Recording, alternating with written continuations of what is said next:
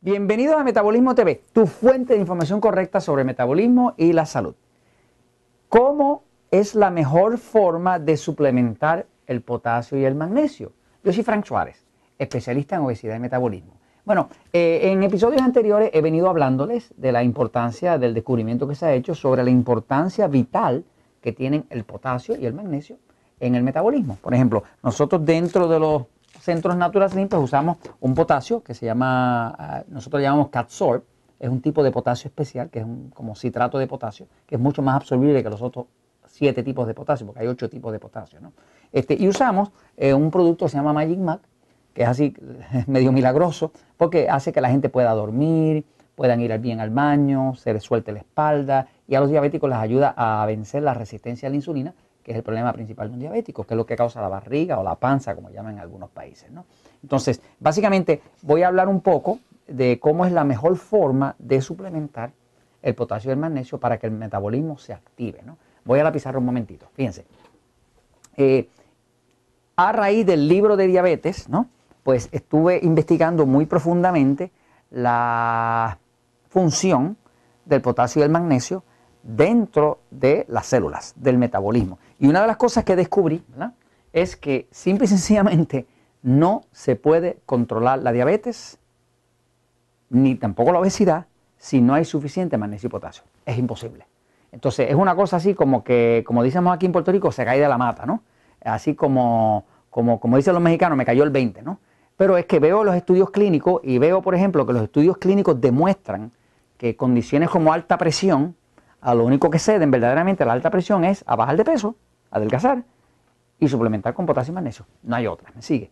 De hecho, lo que yo veo en la práctica, todos los días nosotros vemos los consultores certificados de metabolismo de Natura Slim, tanto en Puerto Rico como en Estados Unidos, como en México, como en Panamá ah, y próximamente en Costa Rica y en Colombia, pues lo que vemos todos los días son puros milagros. Gente que le baja la presión, que adelgazan, que empiezan a dormir bien, que se les va el insomnio, que ya no están reteniendo líquido en las piernas, ni las manos están hinchadas, ni los anillos vuelven a entrar y salir, ¿no?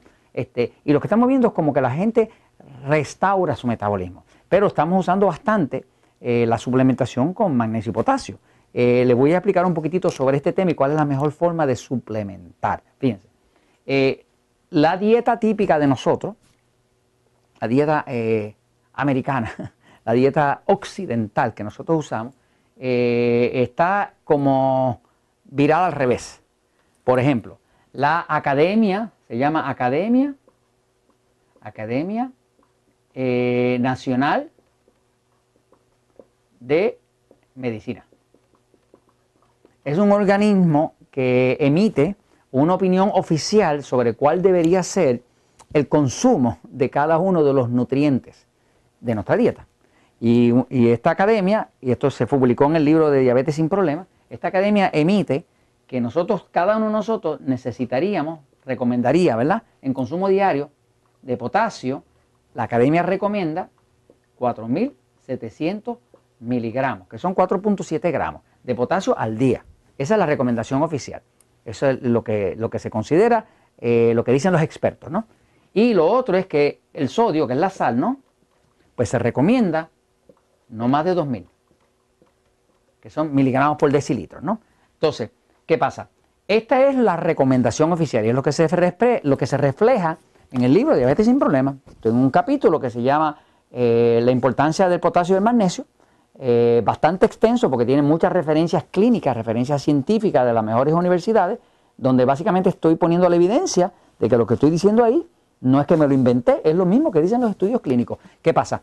Que eh, esta es la recomendación oficial y usted lo va a ver en las tablas. Si usted entra ahora mismo National eh, Medicine Academy de los Estados Unidos, va a ver que esa es la recomendación oficial.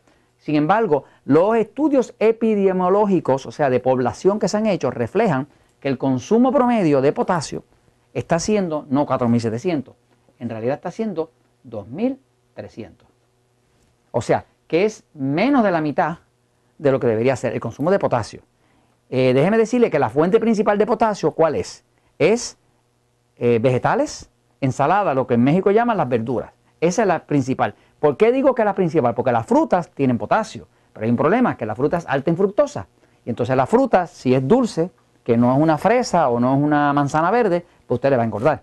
Y como estamos buscando no descontrolar los niveles de glucosa del diabético y no engordar, pues nosotros tenemos que mirar principalmente las verduras, vegetales, ensaladas, hojas verdes, espinaca, pepino, pepinillo, eh, eh, apio, ese tipo de cosas. Ese tipo de vegetal es alto en fibra, bajo en fructosa, alto en magnesio y alto en potasio. Y de hecho, cuando se hacen jugos de vegetales, que es la mejor forma de suplementar, usted va a recibir todo el beneficio de ese magnesio, de ese potasio, más todos los otros vitaminas y minerales y nutrientes que vienen dentro de ese jugo, pero usted va a ver una transformación espectacular porque usted el trabajo de digestión ya se lo está haciendo al cuerpo.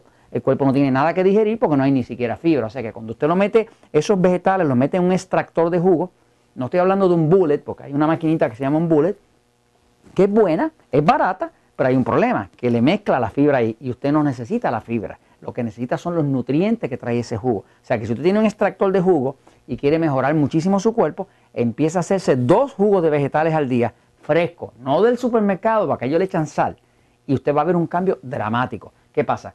Eh, el sodio como tal se supone que sea 2000 y se están utilizando 4100 miligramos al día. O sea, que, que cuando que se recomendaban 4.700, solamente se usan 2.300 de potasio. Cuando se recomendaban 2.000, ahora se usan 4.000. O sea que esto está invertido. Esto está invertido. ¿Qué pasa? Obviamente, cuando se descuadra el balance entre potasio y magnesio y la gente está consumiendo mucho sodio y poco eh, potasio, pues entonces se crea la alta presión. La alta presión es que el cuerpo retiene sodio y cuando retiene sodio, retiene el agua. Y cuando retiene el agua, aumenta el volumen. Y cuando aumenta el volumen, aumenta la presión. Está comprobado que usted empieza a suplementar el cuerpo con más potasio, menos sodio y le pone magnesio, porque si no pone magnesio, si no pone magnesio, el potasio no puede entrar dentro de la célula. Así que se, le llamaba en otro episodio el duodinámico. El magnesio y el potasio siempre andan juntos. ¿Qué pasa? Usted controla la alta presión, pero además, cuando usted suplementa con potasio y magnesio o hace jugos de vegetales, todos los días dos juguitos de esos de vegetales, digamos un jugo, para que tenga una idea, un jugo de 8 onzas fresco, hecho en su casa, que serían como 240 mililitros, contiene aproximadamente 1200 miligramos de potasio. Quiere decir que si usted se toma dos al día, pues se está tomando 2400 y contiene aproximadamente como unos 120 miligramos de magnesio. Así que tiene 120 de magnesio y 1200 de potasio. Eso dos veces al día toma un cuerpo, lo deshincha, lo desinfla, activa el metabolismo, saca los ácidos para afuera, rejuvenece el cuerpo y le balancea todo el metabolismo. Y esto se los comento pues por lo mismo de siempre, porque la verdad siempre triunfa.